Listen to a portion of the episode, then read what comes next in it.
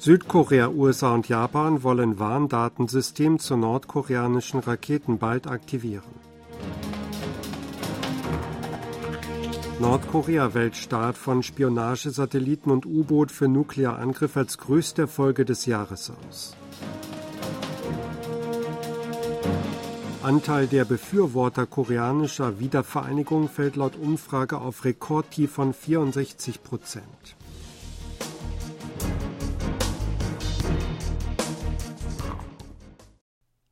Südkorea, die USA und Japan wollen ihr Echtzeit-Warndatensystem zu nordkoreanischen Raketen bald aktivieren.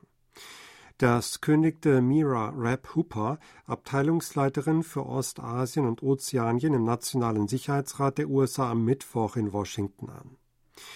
Die USA seien im Plan, um ihr Versprechen für die Bereitstellung entsprechender Daten binnen Jahresfrist zu erfüllen. Es werde damit gerechnet, dass das System in den kommenden Tagen betriebsbereit sei. Auf die Schaffung des Warnsystems noch in diesem Jahr hatten sich die Regierungschefs der drei Staaten im Sommer Gipfel in Camp David geeinigt. Damit wollen sie besser auf Nordkoreas Drohungen mit Atomwaffen und Raketen reagieren können. Die nordkoreanische Staatszeitung Rodong Shinmun hat erklärt, dass dieses Jahr ein neuer Wendepunkt für die nationale Stärke war. Als größte Erfolge dieses Jahres nannte die Zeitung den erfolgreichen Start eines Aufklärungssatelliten und den Bau eines U-Bootes für einen taktischen Nuklearangriff. Nordkorea startete am 21. November im dritten Versuch erfolgreich den militärischen Spionagesatelliten Malikyong 1. Im September hatte das Land bekannt gegeben, das U-Boot für einen taktischen Angriff Hero Kim Gon-ok vom Stapel gelassen zu haben. Es wurde jedoch nicht bestätigt, ob das U-Boot ordnungsgemäß funktioniert. Die Zeitung nannte außerdem die Verstärkung der Freundschaft mit Russland und den Bau vieler Wohnungen in Pyongyang als wichtige Folge. In einer regelmäßig durchgeführten Umfrage zur koreanischen Wiedervereinigung in Südkorea haben so wenige Menschen wie noch nie eine Wiedervereinigung beider Koreas für notwendig gehalten. Das ergab die entsprechende Umfrage des Präsidialen Beirats für friedliche Vereinigung für das Schlussquartal dieses Jahres. Befragt wurden vom 24. bis 26. November landesweit 1000 Menschen ab 19 Jahren. Insgesamt 64 Prozent antworteten, dass die Wiedervereinigung erforderlich sei. Dabei sprachen 30,8 Prozent von einer großen Notwendigkeit, während 33,2 Prozent davon ausgingen, dass die Wiedervereinigung einigermaßen notwendig sei. Das stellt den geringsten Anteil der Befürworter der Wiedervereinigung dar, seitdem das Gremium Anfang 2015 die entsprechende Umfrage eingeführt hatte. Der Anteil sank gegenüber dem Vorjahresquartal um 6,4 Prozentpunkte. 47,2 Prozent denken, dass man sich von Nordkorea in Acht nehmen und dem Land feindlich gegenüberstehen sollte. Das sind 6,6 Prozentpunkte mehr als der Anteil der Menschen, die Nordkorea als Objekt der Kooperation und Unterstützung betrachten. Bei Männern in ihren Zwanzigern war der Anteil der Befragten, die Nordkorea als Feind behandeln wollen, mit 76,7 Prozent unter allen Altersgruppen am höchsten. Sechs Militärflugzeuge aus China und Russland sind am Donnerstag in die südkoreanische Luftverteidigungszone Kadis eingedrungen. Laut dem Vereinigten Generalstab der südkoreanischen Streitkräfte drangen zwei chinesische und vier russische Militärflugzeuge heute zwischen 11.53 Uhr und 12.10 Uhr in die Kadis über dem Ostmeer ein. Es gab keine Verletzung des südkoreanischen Luftraums. Das südkoreanische Militär reagierte umgehend darauf. Das Militär habe die chinesischen und russischen Militärflugzeuge noch vor deren Eintritt in die Kades identifiziert. Es habe Kampfjets der Luftwaffe losgeschickt, um taktische Maßnahmen in Vorbereitung auf einen Zwischenfall umzusetzen, so der Generalstab. Die südkoreanische Hauptbörse hat wegen der Hoffnung auf Zinssenkungen in den USA deutlich fester geschlossen. Der Kospi rückt um 1,34 Prozent auf 2544,18 Zähler vor. Der technologielastige Kostak-Index gewann 1,36 Prozent auf 840,59 Zähler hinzu. Ein US-Dollar wurde bei Handelsschluss zu 1295,4 Won gehandelt, nach 1319,9 Won am Mittwoch.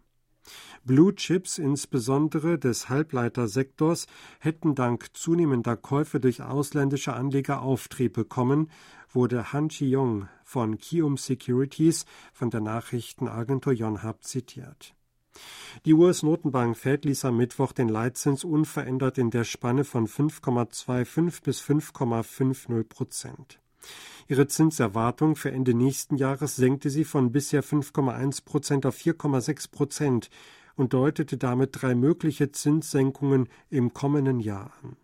Von den Anlegern wurde dies positiv aufgenommen. Die regierende Partei Macht des Volks PPP hat nach dem Rücktritt ihres Vorsitzenden Kim Gi-hyun beschlossen, ein Krisenkomitee einzusetzen. Das teilte der kommissarische Parteichef und Fraktionsführer Yoon Jae-ok am Donnerstag nach einer Vorstandssitzung gegenüber der Presse mit. Wenn der Vorsitzendenposten vakant werde, könne innerhalb von 60 Tagen ein Parteitag abgehalten werden. Jedoch habe Einigkeit geherrscht, dass vor den Wahlen kaum ein Parteitag veranstaltet werden könne. Als wünschenswert gelte daher die baldige Bildung eines Krisenkomitees, hieß es. Kim hat am Mittwoch bekannt gegeben, dass er als Parteivorsitzender zurücktritt. Als Grund wird vor allem ein wachsender Druck vor den Parlamentswahlen im April angesichts schwacher Umfragewerte vermutet. Südkoreas Bevölkerung wird laut einer Prognose im Jahr 2072 unter die Marke von 40 Millionen rutschen. Das ergab ein Bericht über die Bevölkerungsentwicklung im Zeitraum von 2022 bis 2072, den das Statistikamt am Donnerstag veröffentlichte. Die Behörde beschloss letztes Jahr, das Intervall der Veröffentlichung der Prognosedaten für die Bevölkerungsentwicklung für die nächsten 50 Jahre von fünf Jahren auf zwei bis drei Jahre zu verkürzen. Damit sollte auf einen rapiden Wandel der Bevölkerungsstruktur der koreanischen Gesellschaft infolge der niedrigen Geburtenrate und der Alterung reagiert werden. Den vorliegenden Schätzungen zufolge wird die Bevölkerung Südkoreas von 51,67 Millionen im Jahr 2022 nach 2024 langsam zurückgehen und 2050 die 50 Millionen Mark unterschreiten, in dem Jahr wird mit 47,11 Millionen Einwohnern gerechnet. Die Einwohnerzahl wird im Jahr 2072 die 40 Millionen Schwelle unterschreiten und lediglich 36,22 Millionen betragen. So viele Menschen gab es in Südkorea zuletzt im Jahr 1977. Die südkoreanische Regierung will zur Förderung der Roboterindustrie bis 2030 drei Billionen Won investieren und in allen Industriebereichen über eine Million Roboter einsetzen. Das Ministerium für Handel, Industrie und Energie präsentiert am Donnerstag eine Vision und Strategie für die Industrie fortgeschrittener Roboter, um die Roboterindustrie zu einem neuen Wachstumsmotor zu entwickeln. Demnach sollen der private und öffentliche Sektor bis 2030 gemeinsam mehr als drei Billionen Won oder 2,3 Milliarden Dollar investieren, um sich acht Schlüsseltechnologien, darunter Hardware- und Softwaretechnologie, zu sichern. In Verbindung mit der Mobilitätsindustrie sollen mehr als 15.000 Fachkräfte ausgebildet werden. Auch will die Regierung auf intelligente Roboter spezialisierte Unternehmen mit einem Umsatz von mindestens 100 Milliarden Won oder 77 Millionen Dollar fördern. In allen Branchen, darunter verarbeitendes Gewerbe, Logistik und Sozialwesen, sollen bis 2030 mehr als eine Million Roboter eingesetzt werden. Der koreanische Fußballnationalspieler Hwang Hee-chan hat laut einem Bericht beim englischen Fußballverein Wolverhampton Wanderers verlängert. Fabrizio Romano, Sportjournalist und Transferexperte, schrieb in sozialen Medien, dass sich Wolverhampton und Hang auf einen neuen Vertrag geeinigt haben. Dieser gelte bis Juni 2028 und enthalte die Option für eine Verlängerung um eine weitere Saison. Mit dem neuen Vertrag rücke Hang in den Kreis der bestbezahlten Spieler des Vereins auf, hieß es. Der Stürmer wechselte im August 2021 auf Leihbasis zu den Wolverhampton Wanderers und erzielte in seiner ersten Saison in der Premier League fünf Treffer. Im Januar 2022 unterschrieben beide Seiten einen Vertrag mit einer Laufzeit bis Juni 2026. Hwang hat in der laufenden Saison neun Treffer in 17 Spielen erzielt und ist damit erfolgreichster Torschütze seines Clubs. Sie hörten aktuelle Meldungen aus Seoul, gesprochen von Sebastian Ratzer.